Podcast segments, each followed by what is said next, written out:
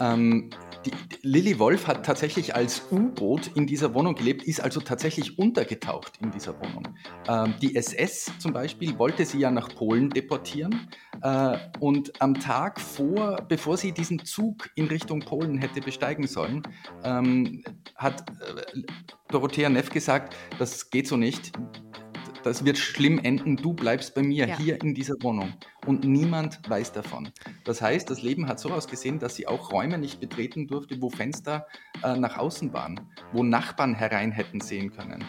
Sie konnte untertags, wenn Dorothea Neff nicht zu Hause war, sich kaum bewegen, ja. weil der Holzboden ja. geknarrt hätte. Das war meine Frage. Weil das und also das, das war kein Leben dort, das war tatsächlich ein Überleben.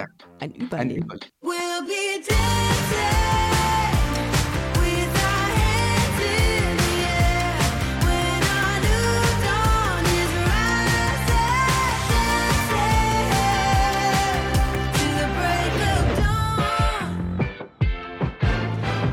damit sage ich herzlich willkommen zur 265. Ausgabe eures Lieblingspodcasts Busenfreundin.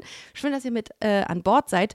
Wenn wir über Queerness reden, dann reden wir in der Regel über die Gegenwart. Wir gucken uns den Status quo an, wir blicken auf die Rechtslage und hoffen alle natürlich auf eine inklusivere, buntere, bessere Zukunft. Aber wir schauen ganz selten sehr weit zurück, nämlich in die Zeit des Nationalsozialismus. Das tun wir heute. Wir reden heute über Queerness in der NS-Zeit. Am 27. Januar jeden Jahres ist ja der Tag des Gedenkens an die Opfer des Nationalsozialismus. Der Bundestag erinnerte erstmals dieses Jahr 2023 an eine bislang sehr wenig beachtete Opfergruppe der Nazi-Verfolgung. Und zwar Menschen, die aufgrund ihrer sexuellen Orientierung oder sexuellen Identität verfolgt wurden. Und das waren meistens Männer. Etwa 10.000 bis 15.000 homosexuelle Männer ähm, sind in die Konzentrationslager verschleppt worden, sagt man. Dazu möchte ich aber heute mit meinem Gast sprechen.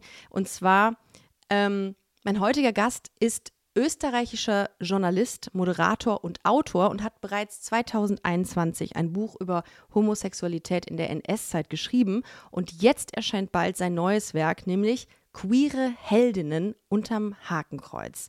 Dorothea Neff ist im Fokus ähm, dieser Thematik. Das ist eine äh, sehr berühmte Schauspielerin und äh, ich bin sehr gespannt, was du zu erzählen hast. Herzlich willkommen bei Busenfreundin. Hallo Jürgen.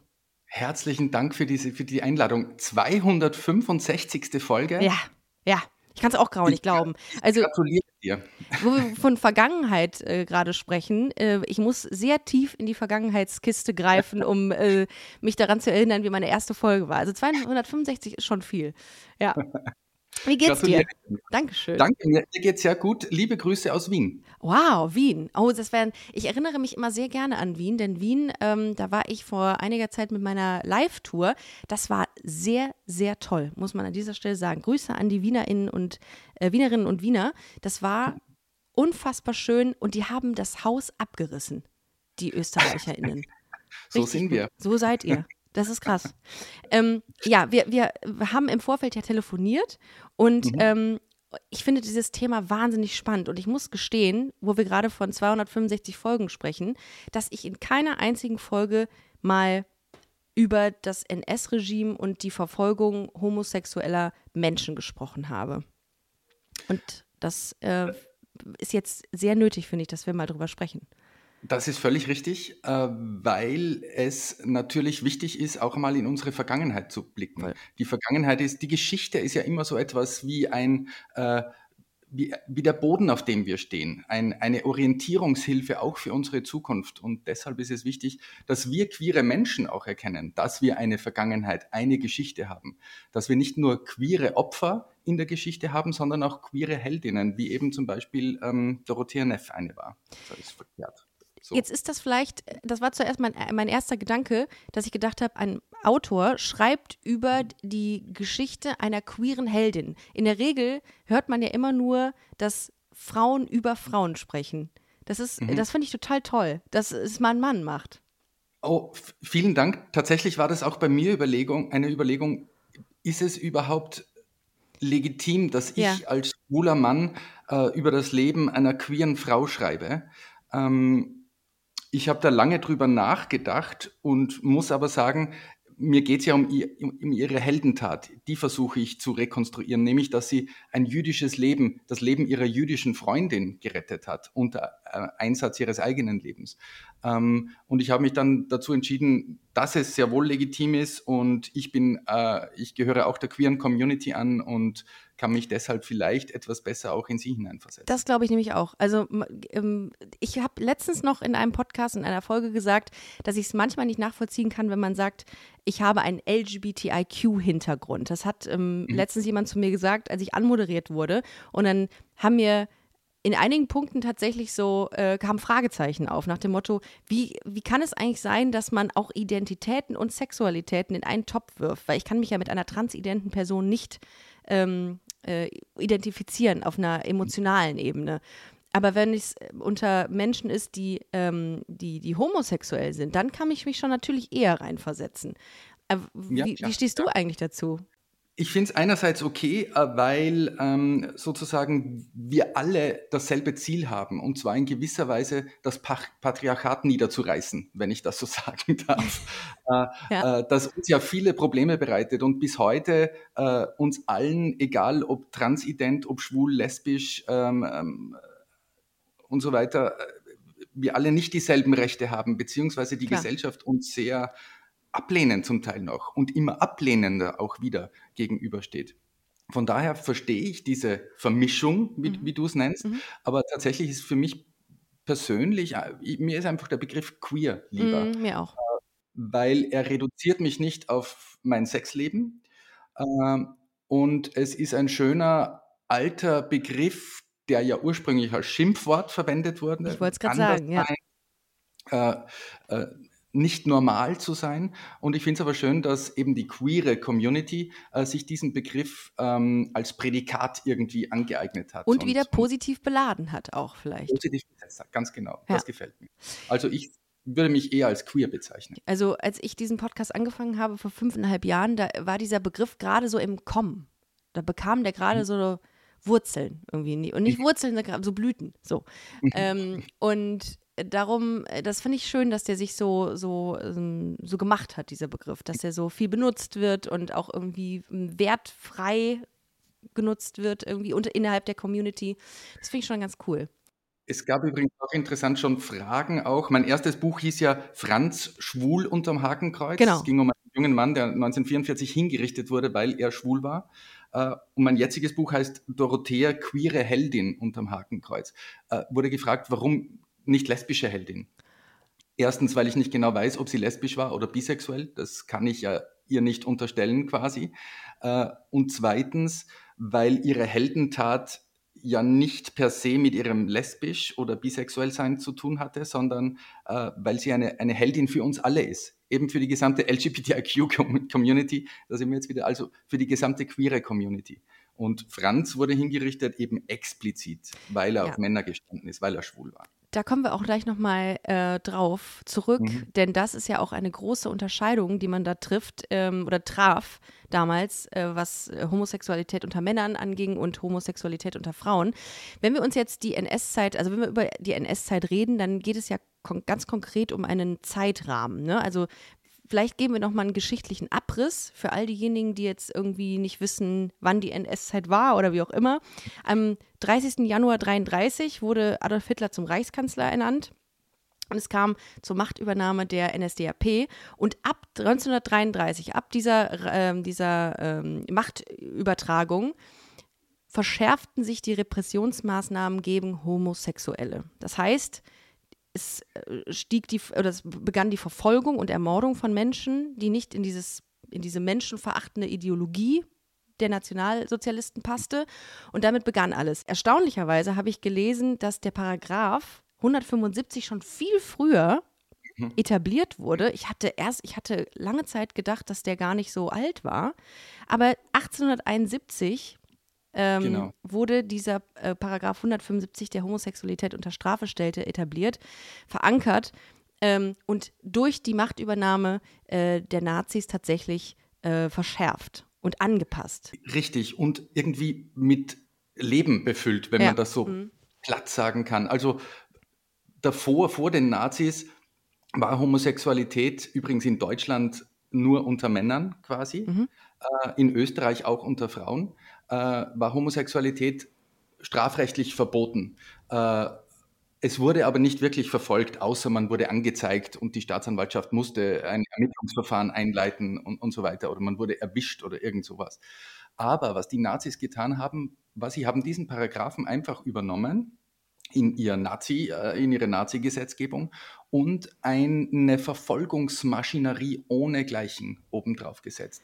Die haben Polizeibehörden, ähm, Gestapo-Behörden gegründet, die von allen möglichen Seiten die schwule und lesben, äh, transidente Menschen äh, richtig gehend verfolgt haben. Wenn einer erwischt wurde, die haben sich zum Beispiel als sogenannte Enchant-Provokateure, haben sich Polizisten in irgendwelche öffentlichen Dampfbäder, die es ja damals überall gab, äh, oh. gesetzt und so lange gewartet, bis irgendwo irgendwas Schwules zum Beispiel passiert. Und dann haben sie die Person festgenommen. Und dann haben sie aus der Person Namen herausgeprügelt, herausgepresst. Hatten sie eine Person, hatten sie zehn Verdächtige und hatten sie zehn, hatten sie hundert. Das war richtig gehend ein Schneeballsystem. Sehr, sehr gefährlich. Und dieser Paragraph 175, der hielt sich bis 1994. Das ist das eigentlich wirklich Fatale, sowohl äh, in Deutschland als auch in Österreich haben äh, die Nachfolgeregierungen, die demokratischen Nachfolgeregierungen, äh, diese Verbotsgesetze einfach übernommen und das perfide ist, im Gegensatz zum Kaiserreich davor jeweils, auch die Verfolgungsmaschinerie der Nazis weitergeführt und übernommen. In Deutschland bis 1969, in Österreich bis 1971. Also schwule Lesben, die die Nazizeit überlebt haben, mussten sehr, sehr alt werden, um nicht mehr ins Gefängnis zu müssen, zum Beispiel. Ich hatte vor einiger Zeit mit Maren Kreumann, falls dir äh, dieser mhm. Name mhm. was sagt, Tolle ähm, großartig, hatte ich ein Gespräch hier für Busenfreundin, die mir sagte, dass sie sich erst ein halbes Jahr nachdem der Paragraph abgeschafft wurde, öffentlich geoutet hat. Und das mhm ähm, das kostet natürlich auch super viel Mut, wenn du dir überlegst, dass dieser Paragraph ja so verfestigt ist in den, in, in den Gedanken, in den Handlungen der Menschen, der, der Gesellschaft noch nach wie vor und dich dann öffentlich hinstellst und sagst, Leute, ich ähm, bin übrigens homosexuell. Das äh, hat mich sehr beeindruckt. Also, dass der bis 1994 existierte, das ist schon, das ist äh, absolut katastrophal. Das ist ja auch ein Mitgrund, warum wir keine wirkliche queere Geschichtsschreibung haben, hm. weil wir keine Zeitzeuginnen haben, weil nie Klar. jemand öffentlich darüber sprechen konnte, weil die Personen immer mit Strafe bedroht waren. Ja oftmals Zeit ihres Lebens. Und auch später, nach Abschaffung dieses Verbotsparagraphen, war es ja nicht so, dass äh, plötzlich alles Friede, Freude, Eierkuchen war, sondern äh, wir waren ja gesellschaftlich geächtet nach wie vor. Äh, und das ist das große Problem, dass nie jemand darüber gesprochen hat, uns, unsere queere Geschichte totgeschwiegen wurde die ganze Zeit. Und erst jetzt beginnen wir irgendwie äh, auch im wissenschaftlichen Bereich, ähm, aber auch im, im, gesamtgesellschaftlichen Bereich, erst jetzt beginnen wir äh, unsere eigene Geschichte wieder zu entdecken und vielleicht auch zu erkennen, dass wir aufgrund dieser Geschichte eine eigene queere Kultur entwickelt haben. Wir haben gerade vom Paragraphen 175 gesprochen, der für Männer galt, insbesondere mhm. der männliche Homosexualität kriminalisiert hat. Wie sah mhm. das denn mit den Frauen aus? Also du hast gesagt, in Österreich war, wurden auch, wurde auch weibliche Homosexualität kriminalisiert. Ähm, genau. Warum in Deutschland nicht? Ach, das waren einfach unterschiedliche Staaten, äh, unterschiedliche Kaiserreiche zu der Zeit, als die Paragraphen gegründet wurden. Und in Österreich hat man, in Deutschland hat man explizit reingeschrieben, äh, Homosexualität unter Männern steht unter mhm. Strafe. In Österreich stand im Gesetzbuch nur äh, drin, Homosexualität steht unter Strafe. Das heißt, es schließt alles ein quasi. Und das war ein bisschen auch das Problem. Hat man in Salzburg gelebt, war, lebte man als lesbische Frau sehr gefährlich in der Nazizeit. Äh, hat man nur ein paar hundert Meter über die Grenze äh, äh gelebt in Bayern, war man sicherer. Aber auch in Deutschland wurden natürlich lesbische Frauen verfolgt, weil sie natürlich potenziell aufrührerisch waren, nicht verheiratet haben, eine burschikose Kurzhaarfrisur getragen haben, gerne Hosen getragen haben, äh, unmöglich in, in, in der Vorstellung der Nazis und vor allem, weil sie keine Kinder äh, bekommen haben. Und das war ja genau das, was die Nazis wollten. Die wollten Kanonenfutter produzieren en masse äh, mhm. für, für den Krieg. Mhm. Ähm, und äh, darum hat man natürlich auch lesbische Frauen sehr häufig verfolgt, aber nicht unter dem Titel äh, der Homosexualität, sondern als Asoziale zum Beispiel. Die kamen dann in Konzentrationslager unter einem anderen Rechtstitel mehr oder weniger. Und das erschwert natürlich heute die Geschichtsforschung auch massiv, weil wir ja nie genau wissen, warum ist die Frau äh, wirklich im, was steckt wirklich dahinter? Warum ist die im KZ gelandet? Also asozial im Sinne von nicht gesellschaftsfähig und nicht sozial integrierbar, nach dem Motto? Oder? Genau, und dieser Begriff wurde im, im, äh, unter den Nazis sehr weit ausgelegt. Also asozial war, wie gesagt, schon äh, als Frau ein, einen Hosenanzug tragen oder kurz eine Kurzhaarfrisur zu so, tragen. Aus, aus dem gesellschaftlichen Bild auch rausfallen? Genau. Ah, okay. Und das hat dann irgendwann sehr schnell als, als asozial gegolten, mhm. als nicht in, in, die, in das Nazi-Ideal integrierbar. Mhm. Und das musste natürlich entfernt ausgemerzt werden. Und das ist natürlich auch sehr stark mit, mit Frauen passiert, die eben nicht diesem Bild entsprochen haben und diesem Bild womöglich auch gar nicht entsprechen wollten. Das heißt, ähm, viele Menschen, insbesondere Frauen, haben dann wahrscheinlich an ihrem Äußeren auch viel gemacht, oder? Um nach außen den Schein zu erwecken, dazuzugehören, oder? Also ich weiß zum Beispiel von Dorothea Neff, dass die hat natürlich zu Hause eine Jüdin bei sich verborgen in der Wohnung und musste deshalb schon aufpassen, nicht selbst aufzufliegen als Lesbe mhm. quasi. Mhm. Äh, die hat äh, sich sehr darauf konzentriert, auch als besonders weiblich zu wirken. Eine äh, sehr weibliche Figur zu haben und sich immer sehr weiblich zu kleiden, um ja nicht äh, aus Schutz auch für, für Lilly Wolf, die bei ihr in der Wohnung gesessen ist, ähm, nicht, nicht aufzufliegen und, und so sich mhm. irgendwo anzupassen. Aber sie hat auch, und das wissen wir auch zum Beispiel, sich äh, immer geweigert, die Hand zum Gruß zu heben mhm. ähm, oder Heil Hitler zu sagen mhm. oder so etwas. Also ihre Kolleginnen am Theater und so wussten alle, dass sie jetzt keine Nazi ist, aber sie hat eben versucht, auch äh, nicht lesbisch zu wirken und alles zu tun, um möglichst diesem Frauenbild der Nazis zu entsprechen. Was für eine Energie musst du aufwenden als oder musstest du aufwenden als queerer Mensch? Also muss man ja heute doch tatsächlich, braucht gar nicht mhm. in der mhm. Vergangenheit sprechen, äh, muss man aufwenden, wenn man in so einem Konstrukt lebt, um darauf zu achten, wie man wirkt. Das ist doch hardcore wow. anstrengend, oder? Das ist hardcore Boah. anstrengend, denn du bist nirgendwo sicher. Ja. Du kannst ja auch äh, deine Freundin, deinen Freund, wenn du nicht reich bist und in einer großen Wohnung lebst allein, ja. Dann, dann, kannst du die ja gar nicht mit nach Hause mitnehmen. Ja. Denn irgendwer im Stiegenhaus wird dich denunzieren, ja. wird es mitbekommen. Äh, irgendwem wird es komisch vorkommen. Du musst dich so im Halbdunkeln, in der Halböffentlichkeit treffen und Liebesbeziehungen sind ganz schwer möglich, weil sie sehr schnell auffliegen und sichtbar sind. Boah. Also das muss wirklich ganz, ganz furchtbar gewesen sein. Ja. ja, das kann ich mir auch gut vorstellen. Dorothea Neff, über die du schreibst oder deren Leben du porträtierst oder skizzierst, ähm, war auch eine bekannte Schauspielerin.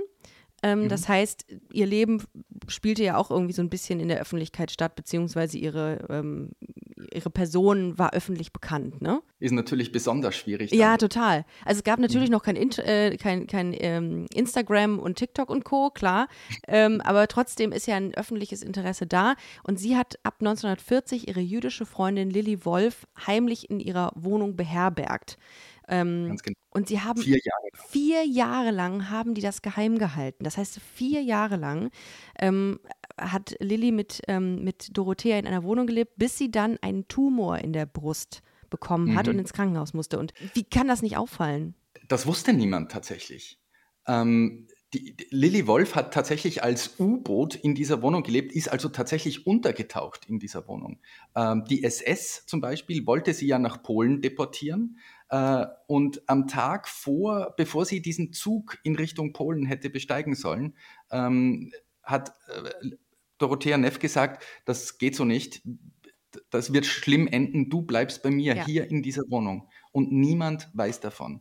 Das heißt, das Leben hat so ausgesehen, dass sie auch Räume nicht betreten durfte, wo Fenster äh, nach außen waren, wo Nachbarn herein hätten sehen können. Sie konnte untertags, wenn Dorothea Neff nicht zu Hause war, sich kaum bewegen, Ja. weil der Holzboden Ja. geknatscht hätte. Das war meine Frage, weil das und also das, das war kein Leben dort, das war tatsächlich ein Überleben. Ein Ein Überleben. Überleben. Ein. Überleben. Und das Fatale war ja auch, dass sich plötzlich auch in der Beziehung der beiden Frauen alles verschoben hat. Äh, Die Lilly Wolf war plötzlich vollkommen zu 100% abhängig äh, von dem, was Dorothea Neff tut. Und Dorothea Neff war plötzlich in dieser immensen Verantwortung, äh, die Frau in ihrer Wohnung irgendwie zu ernähren. Sie hatten ja nur eine Lebensmittelkarte, nämlich die von Dorothea. Von dieser Karte konnte sich eine Person schon schwer ernähren. Äh, Dorothea musste aber auch Lilly Wolf mit dieser Karte durchbringen. Also sie sagt selbst mal, dass sie ab einem bestimmten Zeitpunkt bei einer Größe von 1,73 äh, nur mehr 58 Kilo gewogen hat und, und sozusagen äh, ihr Gewicht weiter nach unten gegangen ist. Also das war ganz, ganz schwierig. Da musste man schon sehr, sehr gefinkelt sein. Wer war Do Dorothea Neff? Dorothea Neff ist in München tatsächlich geboren, Mhm. war Schauspielerin schon, ein, als Elevin hat sie am Münchner Staatstheater begonnen, als junges Mädel quasi. Äh, als dann aber die Nazis 1933 an die Macht kamen und München war so eine rechtsradikale Nazi-Hochburg, wurden dort auch die Theater zuallererst gesäubert. Da Und- war sie und 30 zu der Zeit, ne? Ungefähr, genau. Und Dorothea Neff galt dann als politisch unzuverlässig und wurde vom Staatstheater entlassen, ging dann aber nach Köln. Dort hat sie noch äh, ein Engagement am, am Theater in Köln bekommen. Und dort war Lilly Wolf, die betrie hat dort in Köln, äh, Hohe Straße, ein Modeatelier und eine Schneiderei betrieben mit 40 Mitarbeiterinnen. Oh. Also das war nicht nix quasi als alleinstehende Frau äh, zu der damaligen Zeit. Und so haben die sich kennengelernt bei Anproben zu Theaterkostümen. Kennen und lieben gelernt. Bis dann eben auch ähm, die Reichspogromnacht äh, und Lilly Wolf enteignet wurde, äh, hat alles verloren. Und dann sind sie eben gemeinsam nach Wien gegangen, weil Dorothea hier ein Engagement bekommen hat. Und sie haben naiverweise gedacht, in Österreich wäre es 1938, 39, 40 noch aufgelockerterer. Mhm. Die Atmosphäre wäre noch nicht so Nazi gefestigt wie in, in Deutschland quasi, aber auch Österreich hat zu diesem Zeitpunkt dann schon nicht mehr existiert und war schon die Ostmark quasi. Und die Österreicher haben ja bekanntermaßen ähm, viel von dem aufgeholt, was äh, in Deutschland schon äh, viele Jahre lang zuvor passiert ist. Also in Österreich war gar nichts aufgelockert und ein Durchkommen als Jüdin in Österreich war auch nicht mehr möglich. Das heißt, sie musste sich in dieser Wohnung verstecken. Übrigens, und das ist auch so fatal, nie wissend, wie lange das dauern wird. Es war ja vom tausendjährigen krass. Reich die Rede. Die mussten ja davon ausgehen, dass das ihr Leben lang so weitergehen kann. Das, was Ähm, meinst du, was da an psychischen Belastungen auch mit einherging? Mhm, absolut. Und, und das hat natürlich auch die Beziehung dann nicht überlebt, Ja. diese extremen psychischen Belastungen. Lilly Wolf ist dann, wie gesagt, auch schwer krank geworden, wie du eh schon erzählt hast. Mich erinnert das total so ein bisschen an Marlene Dietrich auch. Die war ja auch ein Weltstar. Ähm, Deutsche Schauspielerin, die auch in Hollywood sehr erfolgreich war. Die hat das aber im Gegensatz zu Dorothea Neff, wie ich gerade merke, auch so ein bisschen nach außen gelebt. Weil die hat ja Mhm. beispielsweise, gibt es, da hatte ich eben noch mal recherchiert, gibt es einen Auftritt, den Marlene Dietrich in Marokko hatte 1930 ähm, und da hat sie eine Zuschauerin geküsst. Also ich weiß jetzt Mhm. nicht, ob das irgendwie so unter den Aspekt ähm, künstlerische Freiheit fällt und irgendwie, weiß ich nicht, so Auslebung ihrer. Kreativität. Ähm, Mhm. Aber sie war ja schon äh, dafür bekannt, dass sie bisexuelle Tendenzen hat. Genau. Die, die war in Amerika. Dorothea Neff war eine deutschsprachige Schauspielerin und es war natürlich schwer als Schauspielerin, wenn man nicht gut Englisch konnte, einfach so ins Ausland zu gehen. Man hätte ja die gesamte Karriere verloren. Deshalb hat sie immer versucht, irgendwie im deutschsprachigen Raum, zuletzt eben in Österreich, ähm, am Theater irgendwie bleiben zu können, um eine Lebensgrundlage zu haben. Sie hat wohl ans Auswandern gedacht, aber die Frage war dann immer, wohin soll ich gehen, äh, ohne dort äh, völlig zu verkommen quasi, ohne Mhm. meine gesamte Existenz zu verlieren. Aber es war natürlich auch bei ihr, sie war kein Hollywood-Star, sie war eine bekannte Theaterschauspielerin. Mhm. Aber es war auch so, sie musste ihr öffentliches Leben irgendwie aufrechterhalten. Sie musste weiterhin äh, Gäste einladen abends. Äh, da hat sich Lilly zum Beispiel in einem Kaminloch verstecken müssen, während die Gäste da lustig Wein oder Kaffee getrunken haben und so weiter. Ähm, Also, aber das hat sie natürlich tun müssen, damit damit nicht auf, damit nicht irgendwas komisch wirkt. Boah, und ähm, die Angst, die da mitschwingt die ganze Zeit, dass irgendwas passiert. Ganz genau. Äh, Dorothea Neff hat später auch mal erzählt, sogar, sie hatte auch immer Angst, wenn sie, wenn sie am Theater war, weil sie nie wusste, hat die SS was entdeckt? Ja. Haben die die Wohnung vielleicht sogar, sogar schon aufgebrochen? Wird sie festgenommen, sobald sie das Theater verlässt oder zu Hause in, in, auftaucht? Also das war schon vier Jahre lang Ausnahmezustand. Ärger, Ärger kann man sich das, glaube ich, gar nicht vorstellen. Gibt es irgendeinen Hinweis, der darauf schließen lässt, dass sie in der Wohnung war innerhalb der vier Jahren, die sie irgendwas, was sie vielleicht mal öffentlich gesagt hat? Gab es irgendein, ähm, irgendein Statement, ein verschlüsseltes von Dorothea Neff? Tatsächlich von Jahrzehnte später in den 80ern. Ähm, das Problem war in diesem Fall, und das ist auch wieder so ein queeres äh, Problem, Dorothea Neff und Lilly Wolf haben sich nie geäußert zu dem, was passiert ist, weil sie immer Angst hatten, äh, als lesbisch aufzufliegen. Äh, und Dorothea Neff hätte dafür ins Gefängnis gehen können, ja. äh, bis 1971. Das heißt, die haben die Klappe gehalten. Ähm, erst als eine Journalistin, Lilly Wolf, in, die dann in die USA emigriert ist, weil die Beziehung ja zu Brüche gegangen ist, in Texas entdeckt hat, ähm, eine Holocaust-Überlebende, ist die Geschichte aufgekommen. Ähm, und, aber es wurde nie, nie war davon die Rede, dass die ein Paar waren. Mhm. Es hieß dann immer, Dorothea Neff hat eine Jüdin gerettet quasi. Ah. Äh, es wurde weiterhin sozusagen totgeschwiegen, um wen es sich da wirklich gehandelt hat, weil es eben gesellschaftlich äh, nicht akzeptiert war und vielleicht sogar strafbar war. Hätte Dorothea Neff, und da gehe ich von aus, dass das ganz oft der Fall war, nicht auch eine Scheinehe eingehen können mit einem Mann? Sie war in ganz jungen Jahren einmal verheiratet ich glaube aber, es wirkt fast so ein bisschen wie, als hätte sie damals geheiratet, weil man das eben so tut, mhm, weil okay. die Gesellschaft so verlangt. Mhm. Die Beziehung hat nicht lange gehalten. Es war eine sehr, sehr wilde Ehe. Die haben in einem Hotelzimmer eine viel zu teuer gelebt und, und viel zu viel Geld verprasst in, in, dies, in dieser Zeit. Ähm, Beziehung hat nicht gehalten und sie hat seither, sie hat dann nie wieder einen Mann geheiratet, beziehungsweise wir wissen auch, sie hat es am Theater auch zum Teil wahnsinnig abscheulich gefunden, dass wie Frauen dort behandelt werden. Mhm. Dass Frauen, sie hat einmal gesagt, eigentlich müsste man als Schauspielerin äh, zuerst mit, äh, mit dem Autor des Stücks schlafen, dann mit dem Regisseur und dann mit dem Theaterdirektor, äh, um, um was zu werden. Und sie ist tatsächlich auch immer wieder vor solchen Szenen, wo Männer übergriffig geworden sind, geflüchtet, hat das Theater verlassen, ist wieder in eine andere Stadt gegangen. Also das sieht man ganz schön in ihrem Leben, wie sie vor den Männern auch irgendwie davonläuft. Mhm. Und in Köln ja. hat sie dann eben auch, äh, Gott sei Dank, Lilly Wolf gefunden, die auch schon einen, einen ich würde sagen, einen lesbischen Freundeskreis hatte. Und in den war sie dann eingebettet irgendwie. Du sagst gerade lesbischer Freundeskreis, das würde mich interessieren. Was, mhm. ähm, wo haben sich lesbische Frauen, die nicht äh, öffentlich lesbisch waren, getroffen? Also gab es irgendwelche Untergrundorganisationen, nenne ich es mal, oder Tanztees, die irgendwie unter einem Vorwand äh, einem Hobby nachgingen ähm, und eigentlich ein Ort war für, für Frauen, die auf Frauen stehen? Sowas gab es schon, aber nicht oft.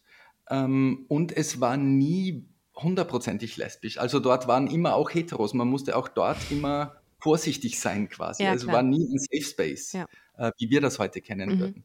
Ähm, und ich glaube, es war als schwuler Mann, als lesbische Frau wirklich, wirklich, wirklich schwierig, ähm, Gleichgesinnte kennenzulernen. Äh, nicht so wie heute, wo man äh, Tinder, äh, Grinder, sonst irgendwas aufmacht oder in irgendein Lokal geht und dort Leute kennenlernen kann. So war das alles nee. nicht. Man musste immer davon ausgehen, dass das Gegenüber hetero ist und einem potenziell anzeigt. Das war alles sehr, sehr vorsichtig. Aber Lilly Wolf hat es irgendwie geschafft und hat dann aber auch mit diesen Freundinnen dieses Geschäft in Köln gegründet und aufgebaut und betrieben.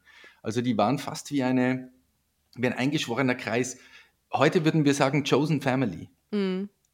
ähm, ja. Und so war das damals auch. Übrigens, diese, dieser Kreis hat bis zu deren Lebensende gehalten. Boah. Also Lilly Wolf ist dann mit einer aus diesem Kreis eben nach Texas gegangen. Also die haben sich nie nie verlassen. Auch Dorothea und Lilly haben den Kontakt nie verloren, auch wenn sie sich nach der Nazizeit nie mehr wieder gesehen haben. Aber brieflich waren sie immer in Kontakt. Gibt es Informationen? Spring is my favorite time to start a new workout routine. With the weather warming up, it feels easier to get into the rhythm of things. Whether you have 20 minutes or an hour for a Pilates class or outdoor guided walk, Peloton has everything you need to help you get going.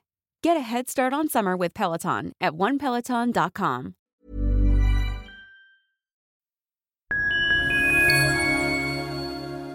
Liebe Community, eine ganz kurze Zwischenmeldung an dieser Stelle. Wir sind mit Love is Life erneut auf Tour. Miriam Boawina Irina Schlauch und ich bringen zusammen ein bisschen Farbe in die Flinterwelt. Mit dem Love is Life Pride Special kommen wir am 29. Juni nach München in den Schlachthof, am 19. Juli ins Karlswerk nach Köln und am 1. August ins Übel und Gefährlich nach Hamburg. Eins meiner persönlichen Highlights wird die Live-Weltpremiere meines ersten Songs sein. Es wird weitere Highlights geben. Es wird lustig, deep und selbstverständlich seid ihr mittendrin. Love is Life Pride Special 2024. Tickets gibt's auf eventim.de oder in den Busenfreundin Show Notes. Wir sehen uns auf Tour und jetzt geht's weiter mit Busenfreundin, der Podcast.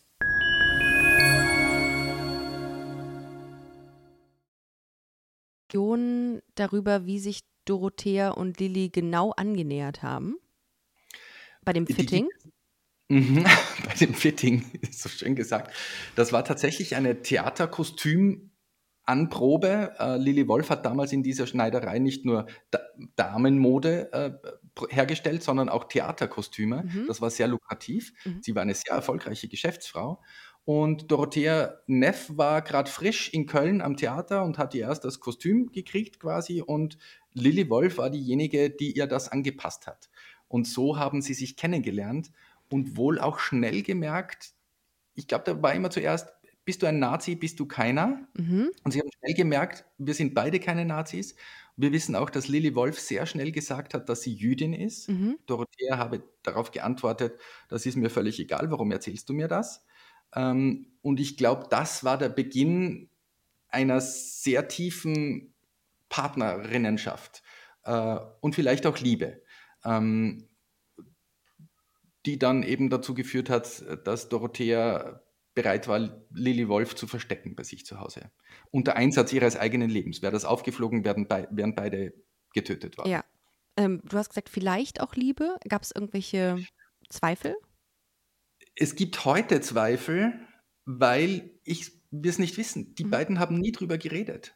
Das ist eben das Problem an, an queerer Geschichtsschreibung. Die haben äh, wenn, haben sie sich in Briefen oder so immer verklausuliert äh, verständigt. Also man mhm. liest zwischen den Zeilen, um was es da geht. Ja. Es war jedenfalls eine sehr, sehr tiefe Partnerinnenschaft und ich gehe sehr stark davon aus, dass da äh, auch Liebe natürlich im Spiel war, weil sie, wie wir heute wissen, ja gemeinsam nach Österreich gegangen sind. Das tun ja Freundinnen nicht, die völlig unterschiedliche Leben haben. Die eine Schneiderin und Geschäftsfrau und die andere Schauspielerin. Ähm, also sie waren schon willens, ein Leben gemeinsam zu leben. Mhm. Das, das merkt man sehr früh schon. Ähm, genau. Und aber wie gesagt, und das ist das Problem, mit Gewissheit sagen kann man es nicht, weil sich diese Menschen nie geäußert haben, weil es mhm. immer strafbar war, beziehungsweise gesellschaftlich geächtet war. Ja, und darum auch richtig schwierig, ZeitzeugInnen zu finden mhm. für die ganze Thematik. Ich habe tatsächlich so ein bisschen recherchiert, was so ähm, Fake-Ehen anging mhm. damals. Und ähm, ich fand das so spannend, dass Gustav Gründgens, der Intendant des staatlichen Schauspielhauses in Berlin, mit mhm. Marianne Hoppe, einer Schauspielerin, eine äh, im Nachgang ähm, identifizierte Fake-Ehe eingegangen ist. Ähm, weißt du da was zu? Hat, wenn man sich gefunden hat, war das natürlich das Beste, was einem passieren konnte. Wenn ja. beide quasi Bescheid wussten und mhm. einverstanden waren. Dann konnte jeder sein Leben leben, ohne äh, dass man, dass das Spotlight der Gesellschaft äh, auf einem gewesen wäre, denn sie führen ja ein, ähm, ein normales, äh, für Nazi-Verhältnisse, äh, Heteroleben. Ja. ja. Und das, ähm, das, das Erschreckende ist, es gab eine, ein Paragraphen im bürgerlichen Gesetzbuch, Paragraph 1353 und 1568, der eheliche Pflichten heißt. Und das mhm. bedeutet, dass ähm, wenn ein Ehemann nicht über die lesbische Orientierung seiner Gattin informiert war, dann mhm. hatte die Frau ihre ehelichen Pflichten zu erfüllen und mhm. sie hatte die ehe eheliche Beischlafpflicht zu erfüllen. Ja. Das heißt, sie musste mit dem Mann Sex haben. Ja, ja, aber so war das lange, lange, lange Zeit. Viele, viele Generationen vor uns haben unter einer solchen Gesetzgebung äh, gelebt äh, und mussten irgendwie damit umgehen. Und man musste sich arrangieren irgendwie damit. Das war ja da, das große Ding. Und man musste sich auch finden. Und die, die ganze queere Community war ja total verfolgt. Man war ja auch innerhalb der Community nicht sicher, denn die Polizei hat womöglich dem Schwulen neben mir äh, Geld geboten, damit er ihnen oder damit er freikommt einfach oder nicht mhm. eingesperrt wird, damit er Namen liefert zum Beispiel. Man wusste ja nicht, äh, wer ein Spitzel ist, wer keiner ist. Das waren sehr, sehr oh gefährliche Zeiten. Und Spitzel meine ich jetzt gar nicht böse, das war ja auch nur, um den eigenen Kopf aus der Schlinge zu ziehen. Ja, klar. Äh, Denunzianten. Man kann sich selbst am nächsten auch, musste man auch. Was würdest du sagen, was war die Konsequenz dieser Verfolgung? Wie haben sich lesbische Frauen an diese schlimme Situation angepasst, außer eben der Tatsache, dass sie sich femininer gegeben haben? Mhm. Die einen haben sich femininer gegeben, andere vielleicht sogar bewusst wollten bewusst gegensteuern, das gibt es auch, aber die sind dann sehr schnell als, wie gesagt, zum Beispiel Asoziale aufgefallen und wurden deswegen dann verhaftet und in Konzentrationslager geschickt. Ähm, ich glaube, viele haben sich in den sehr privaten Bereich zurückgezogen und möglichst unauffällig äh, in irgendeiner Form gelebt.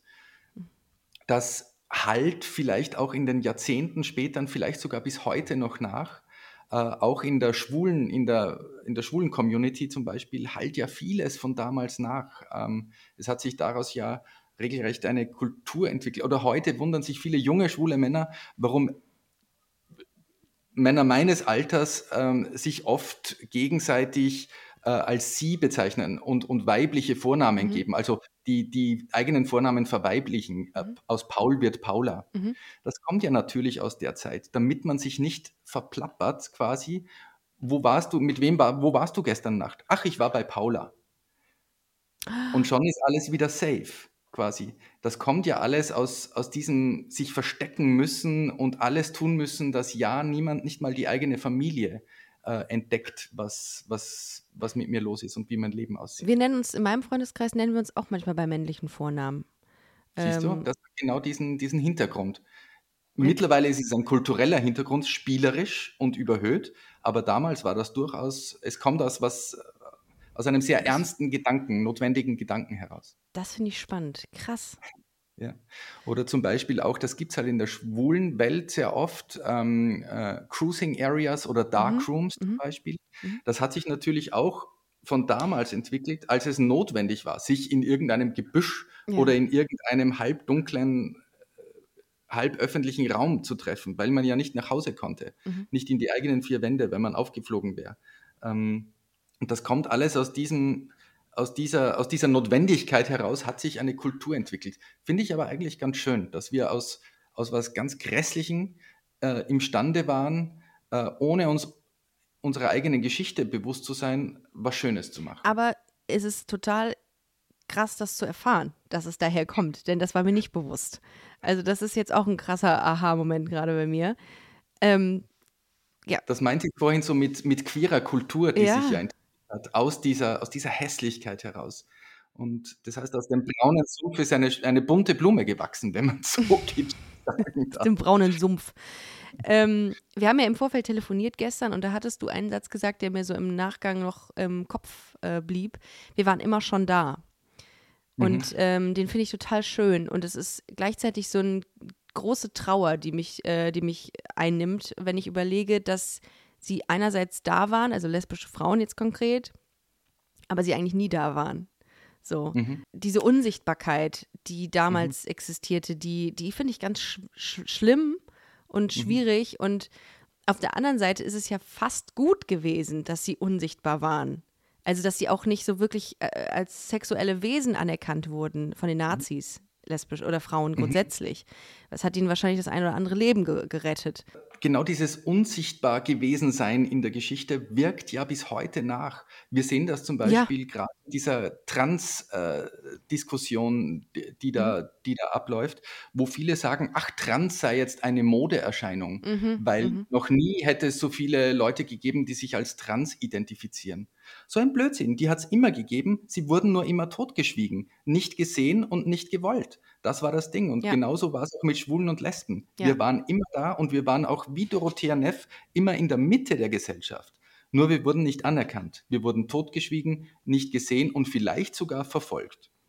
Und äh, das ist wichtig heute zu erkennen, dass wir immer schon in der Mitte der Gesellschaft waren. Denn da müssen wir heute immer noch mit unseren bunten Regenbogenfahnen vehement stehen, äh, um diesen Platz zu verteidigen, um nicht wieder an den Rand gedrängt zu werden. Ja. Denn das droht in vielen Ländern Europas äh, sehr stark momentan. Lass uns mal über den Worst Case sprechen, nämlich äh, die Deportation in ein Konzentrationslager. Mhm. Ähm, es gab ein Konzentrationslager in Ravensburg, wenn ich das richtig in Erinnerung mhm. habe, das Frauenkonzentrationslager, mhm. richtig? Genau. Und da wurden alle Frauen hin verfrachtet, hingebracht. Ähm, wieso gab es dieses Frauenkonzentrationslager? Ach, das, keine Ahnung, ehrlich gesagt. Ich glaube, so äh, gefinkelt waren die Nazis auch wieder nicht. Die dachten sich eben, ach, da machen wir wie ein Frauengefängnis, ein Frauen-KZ. Mhm. Es wurden viele Frauen auch natürlich nach Auschwitz, nach Buchenwald, sonst in irgendwelche KZs äh, deportiert. Aber eben insbesondere auch dorthin, auch mit dem Gedanken, sie umzuerziehen. Das war ja sehr oft auch das Ding. Also ein KZ war ja, nicht jedes KZ war per se dazu für die Vernichtung menschlichen ich Lebens bestimmt. Ja. Mhm. Sondern anfangs war es ja so gedacht, äh, quasi ein Konzentrationslager, konzentriere dich dort eine Zeit lang, so perfide das klingt, ähm, und, und dann bist du womöglich umerzogen und dann bist du eine gute deutsche äh, Nazi-Frau. Ähm, mhm. Das hat, ist natürlich hat natürlich überhaupt nicht funktioniert. Äh, wie denn auch? Aber ich glaube, das war so der Hintergedanke auch. Ja. Ähm, ich habe gelesen, dass es nicht um die systematische Vernichtung homosexueller Männer jetzt in dem konkreten Fall ging, mhm. ähm, sondern ähm, ja, um, um, um zu einem besseren Menschen wieder zu machen. Und ich habe gelesen, dass, ähm, dass die homosexuellen Männer hierarchisch gesehen in einem KZ ganz am Ende der Nahrungskette standen. Warum? Warum ist das so, dass, dass da so eine Hierarchie existierte? Aufgrund der Gesetzgebung, die ja schon immer existiert hat. Homosexualität war verboten und das bildet sich auch in der Gesellschaft ab. Wenn Diebstahl verboten ist, ist Diebstahl was Schlechtes. Mhm. Logischerweise. Wenn Homosexualität verboten ist, ist das was Schlechtes, was Krankhaftes. Dann kam ja die ganze Nazi-Propaganda dazu äh, nach Ernst Röhm, ähm, der ja auch homosexuell war. Und da haben ja die Nazis wirklich eine Hasskampagne gegen Homosexuelle äh, gestartet. Äh, und das wirkt sich natürlich alles im Mindset der Menschen aus. Und homosexuell, also auch in einem Gefängnis war es so, da war man als Hetero-Mann lieber mit einem Serienmörder in einer Zelle als mit einem Homosexuellen. Das war das Allerschlimmste, was man sich vorstellen kann. Und so war das natürlich auch ähm, im KZ. Lieber war ich als äh, Asozialer, als Verbrecher oder als Jude dort war immer noch besser als wie Homosexueller. Es ist auch unter den Homosexuellen übrigens die Todesrate am allerhöchsten, neben den Juden quasi. Also das ist schon äh, brutal. Die, die wurden da richtig geschunden. Wie sah so ein Leben in dem KZ in Ravensburg, in dem Frauen-KZ in Ravensburg aus? Also wie, wie, muss man sich das vorstellen? Was war, war, da, war das sehr viel anders zu einem KZ, wo männliche Menschen oder Männer drin waren? Ich fürchte, dass der Unterschied vielleicht war, dass weniger brutale Vergewaltigungen stattgefunden haben, auch unter, von Häftlingen äh, zu, zu, weiblichen Häftlingen. Aber auch, man darf ja nicht vergessen, auch in anderen KZs waren Frauen und Männer ja oft getrennt. Also die haben ja nicht in einem gemeinsamen Bereich gelebt, sondern in getrennten Bereichen und so weiter. Ähm, ich fürchte, dass man das nicht als Leben bezeichnen kann. Das war, das muss Überleben. und es war die, die Hölle. Ja. Man kann sich das heute, glaube ich, gar nicht vorstellen man hat ja nicht mal richtiges Essen bekommen. Die Leute haben angefangen, Erde zu essen oder Gräser auszureißen und zu essen, um irgendwie äh, sich ernähren zu können. Die mussten hart arbeiten und oft war es so, gerade in KZs, dass, dass man zur Arbeit gezwungen wurde. Es haben aber die überlebt, die es irgendwie geschafft haben, nicht zu arbeiten, der Arbeit zu entkommen. Denn die Arbeit war so derart hart, dass man binnen Wochen äh, oder binnen Tagen sogar äh, einfach gestorben ist dran. Also man musste ja nicht vergast werden, man wurde auch durch Arbeit getötet ähm, oder einfach tatsächlich erschossen, umgebracht. Und ähm, so war das. Und man darf ja auch nicht vergessen, für die Menschen, die da drin waren, war ja auch nicht klar, wie lange das so gehen würde. Das darf man auch nicht vergessen. Es ist immer nur in der Nachschau so, dass es 1945 zu Ende war. Aber die mussten ja damit rechnen, wie gesagt, geplant war ein tausendjähriges Reich, dass die dort ähm, nie wieder rauskommen, womöglich. Das war so deren, deren Background.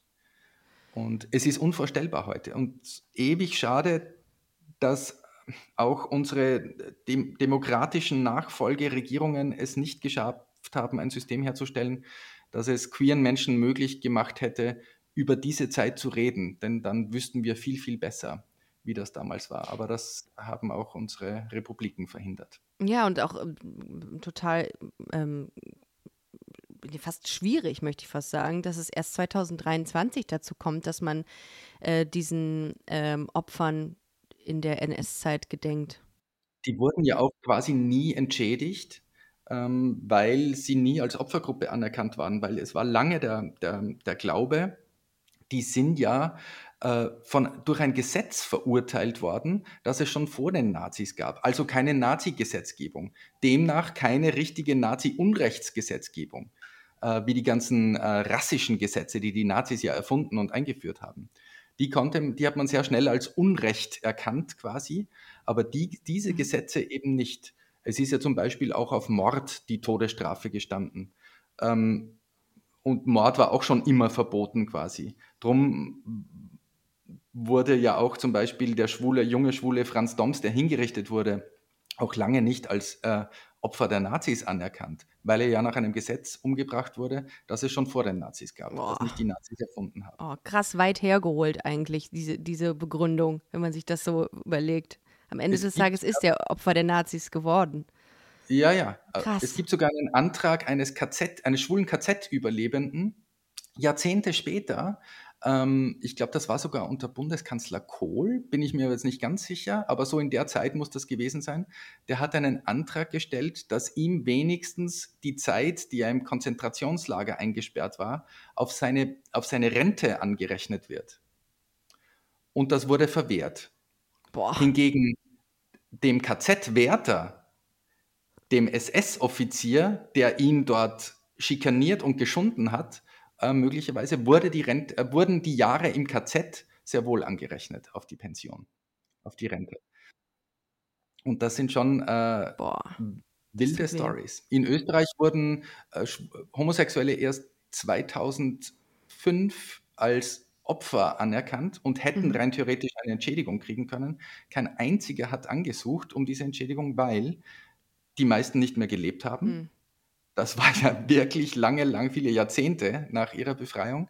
Äh, und die, die noch gelebt haben, waren es gewohnt, weiterhin auch in der Zweiten Republik, im demokratischen Österreich, versteckt zu leben, weil es immer noch mit Strafe bedroht war. Das heißt, die waren auch nicht willens, sich für ein paar tausend Schilling, war das damals in Österreich, ähm, quasi, oder relativ wenig Geld, ähm, quasi vor Behörden plötzlich zu outen. Das muss ja ganz weit weg gewesen sein für solche Menschen. Ausgerechnet auf ein Amt zu gehen und dort zu sagen, ja. ähm, ich bin schwul, ich wurde damals verfolgt. Das kann man gar nicht verlangen.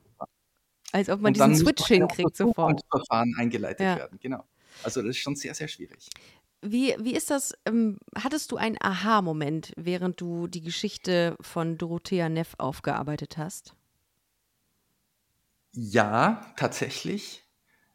Und zwar mein Aha-Moment ist, dass queere Menschen nicht nur Opfer sind, sondern Heldinnen.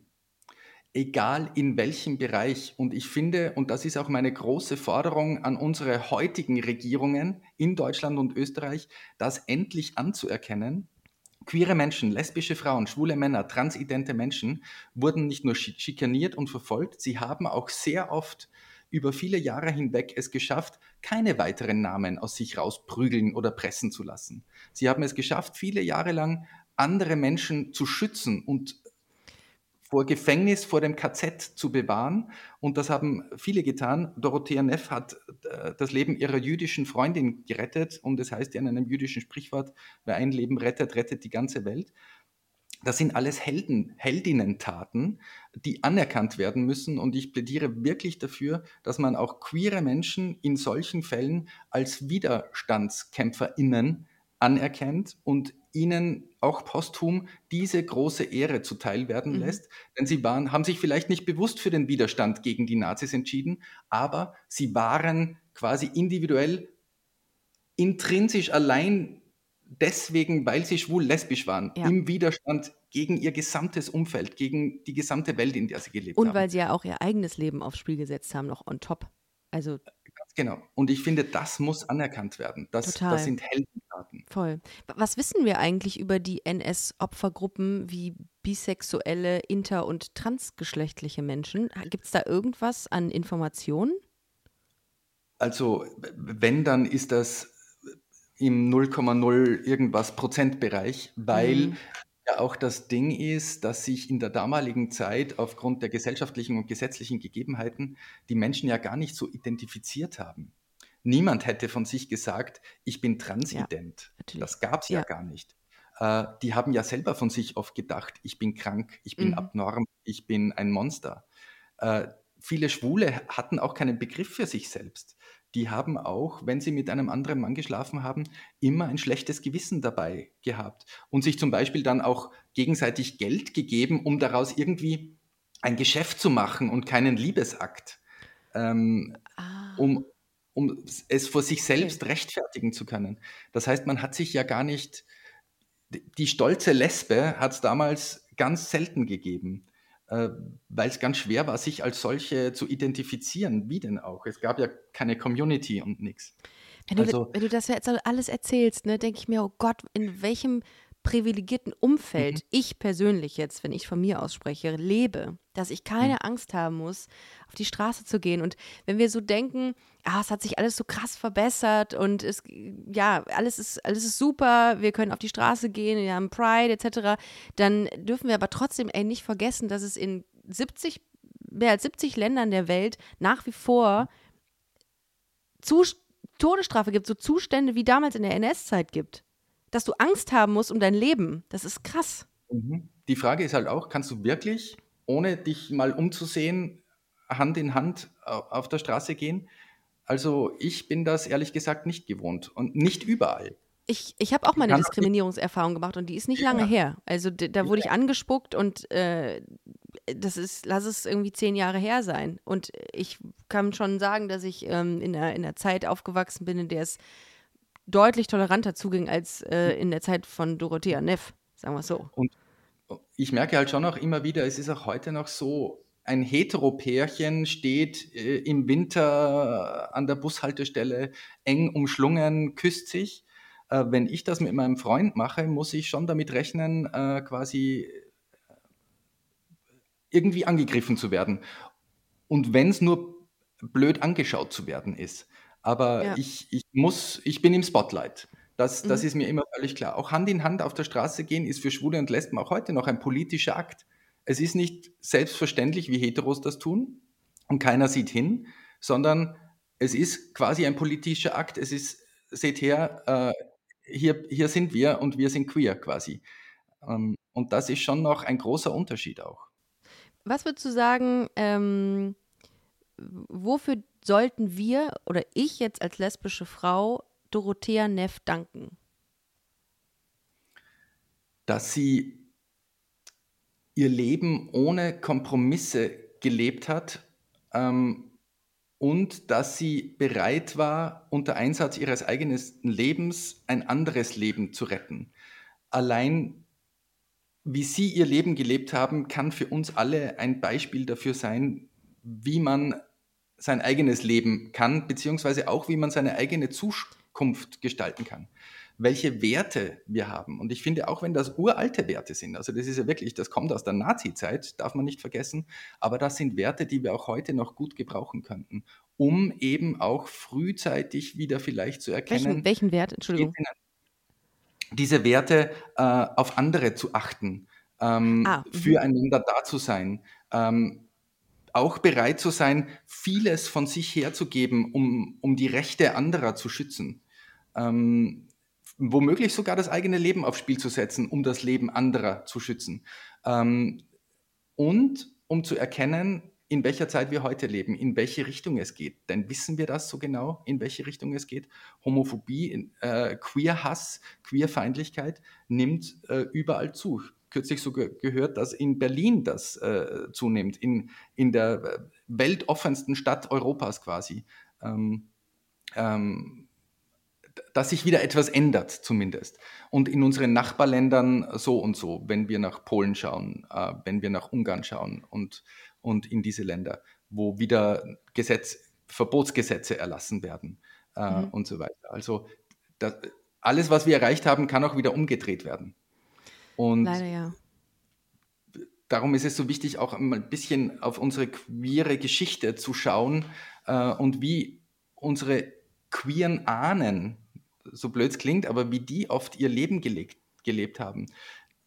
Zum Teil viel aufrechter, ähm, wie wir das heute oft tun, obwohl sie sich mehr verstecken mussten, als wir das heute müssen. Und ich finde, diese, diese Kraft sollten wir wieder zurückerlangen, diese menschliche Kraft. Ja, und äh, dass wir und dieses, uns das Privileg vergegenwärtigen, dass, dass es möglich ist, also deutlich besser möglich ist zu leben, das Leben Ganz zu leben, was man leben will. Ich habe lustigerweise, habe ich das schon öfters hier in einem Podcast gesagt, dass ich immer dachte, dass meine Oma vielleicht lesbisch sei, weil mhm. die, ähm, ich, es gab keine Anhaltspunkte, nur dass sie meinen Opa immer kacke fand. Äh, und ich glaube, also nie wirklich so eine herzliche Verbindung zwischen beiden existierte und dass ich immer so in der, im, äh, das ist jetzt aber auch sehr vor, vorurteilsbeladen, im, im, in der Gangart und im, im mhm. Habitus und äh, im, in ihrer ganzen Persönlichkeit immer dachte, ich kaufe dir das mit meinem Opa nicht ab.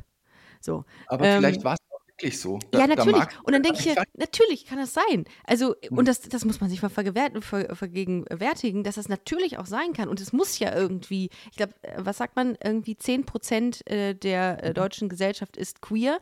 Das gab es mhm. ja früher auch. So in Absolut. der Form.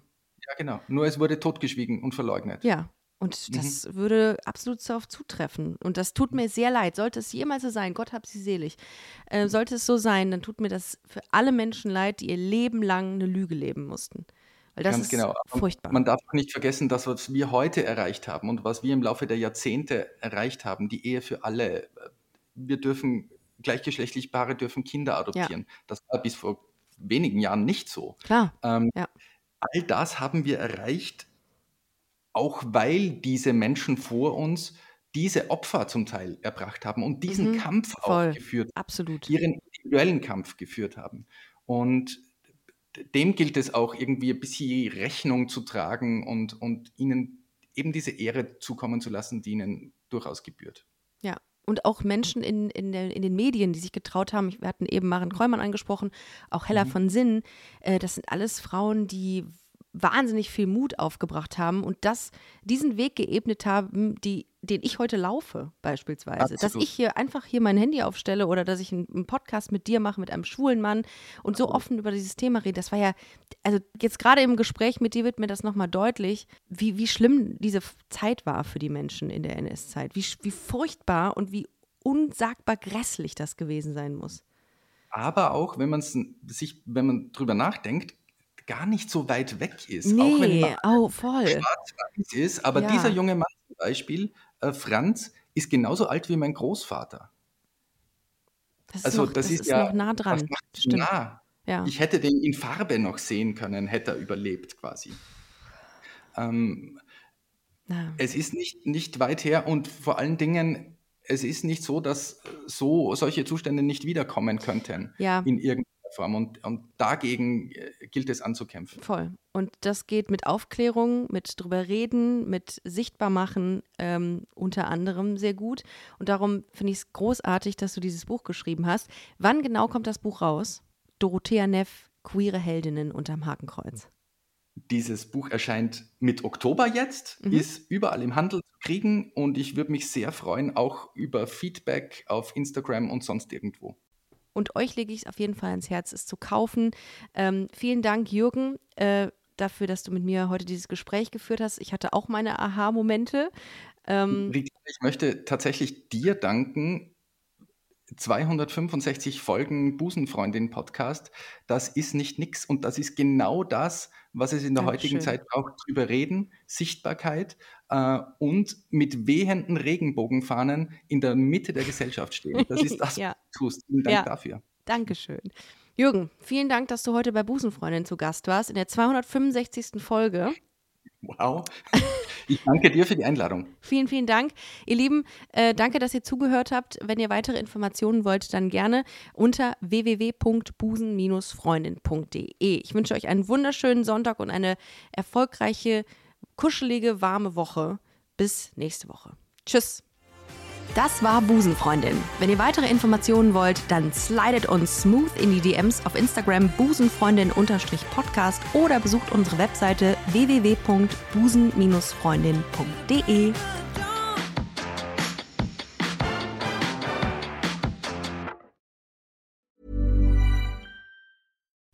Would you like to look five years younger? In a clinical study, people that had volume added with Juvederm Voluma XC in the cheeks perceived themselves as looking five years younger at six months after treatment. Look younger, feel like you. Add volume for lift and contour in the cheeks with Juvederm Voluma XC. Reverse signs of aging by adding volume to smooth laugh lines with Juvederm Volure XC. For important safety information and to find a licensed specialist, visit juvederm.com. That's J U V E D E R M.com. Not for people with severe allergic reactions, allergies to lidocaine, or the proteins used in Juvederm. Common side effects include injection site redness, swelling, pain, tenderness, firmness, lumps, bumps, bruising, discoloration, or itching. There's a risk of unintentional injection into a blood vessel, which can cause vision abnormalities, blindness, stroke, temporary scabs, or scarring. Talk to a licensed specialist to find out if it's right for you.